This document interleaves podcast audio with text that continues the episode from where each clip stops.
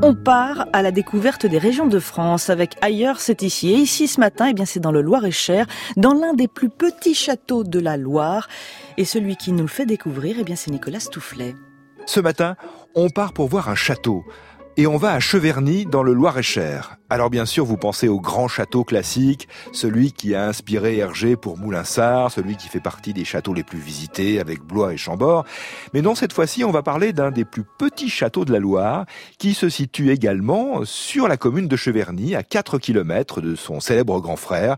C'est le château de Trousset, petit mais joli, ou plutôt petit et joli.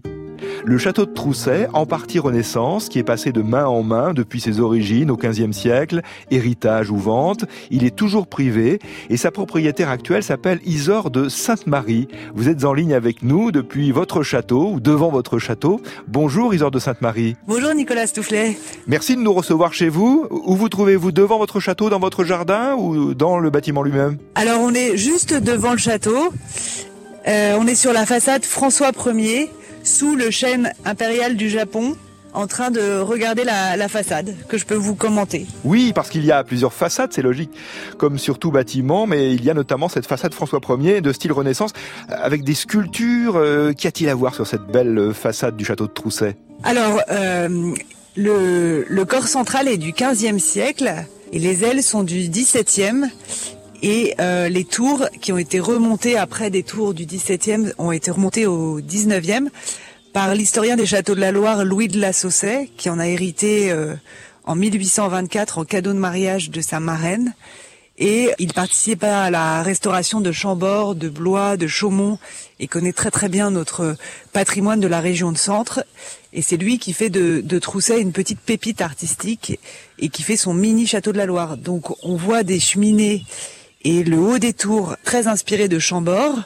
Euh, de même, on a deux coquilles. L'une, une coquille Saint-Jacques qui vient du château du Moulin, qui est à 25 km d'ici, qui a été en partie euh, détruit, mais qui est tout à fait sur pied maintenant et qui est un ravissant château entre le, Moyen Âge et la, Renaissance. Mais il y a eu beaucoup de modifications dans le patrimoine après la Révolution.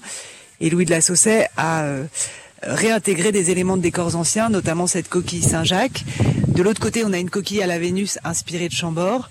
Le décor du dessus de la porte a repris des moules qui ont servi à la restauration du château de Blois. Et puis euh, la porte est inspirée du château de Chenonceau et la Vierge au centre est une copie d'une Vierge de Cheverny qui est toujours dans, dans ma famille. Voilà. Est-ce qu'on peut, parce que vous nous avez donné envie, est-ce qu'on peut visiter certaines pièces du, château sans, sans vous déranger, bien sûr, dans vos appartements privés? Oui, bien sûr. En fait, on peut visiter le rez-de-chaussée, qui est privé malgré tout, parce qu'on le, on, l'utilise euh, tout le temps, parce que Trousset n'est pas très grand, donc tout est habitable. Et euh, on peut visiter la salle à manger, inspirée du château de Blois, euh, avec où les mêmes artisans ont travaillé. On a le vestibule qui est inspiré de Chaumont-sur-Loire. Euh, ensuite, on a euh, un, petit salon où euh, l'artisan principal est Jean Monnier, qui est le peintre de la vallée de la Loire du XVIIe siècle. Ensuite, un salon XVIIIe. Et puis la porte de l'oratoire, qui est absolument splendide, euh, qui est un des plus beaux éléments de la sculpture sur bois en France à la Renaissance. Et ça qui est très intéressant et amusant à, à Trousset, c'est cette mosaïque de décors anciens et cet éclectisme. Ce château de Trousset, l'un des plus petits châteaux de la Loire, grâce auquel on peut d'une certaine façon aussi visiter le Grand Cheverny, Chambord, Blois, Chenonceau et beaucoup d'autres.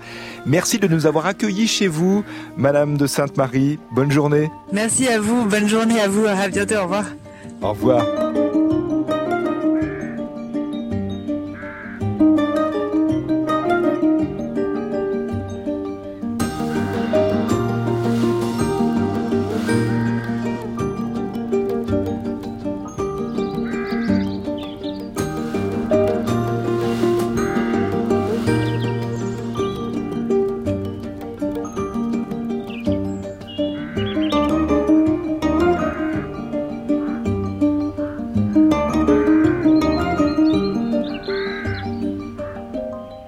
Ailleurs, c'est ici. Merci Nicolas Stoufflet pour la balade.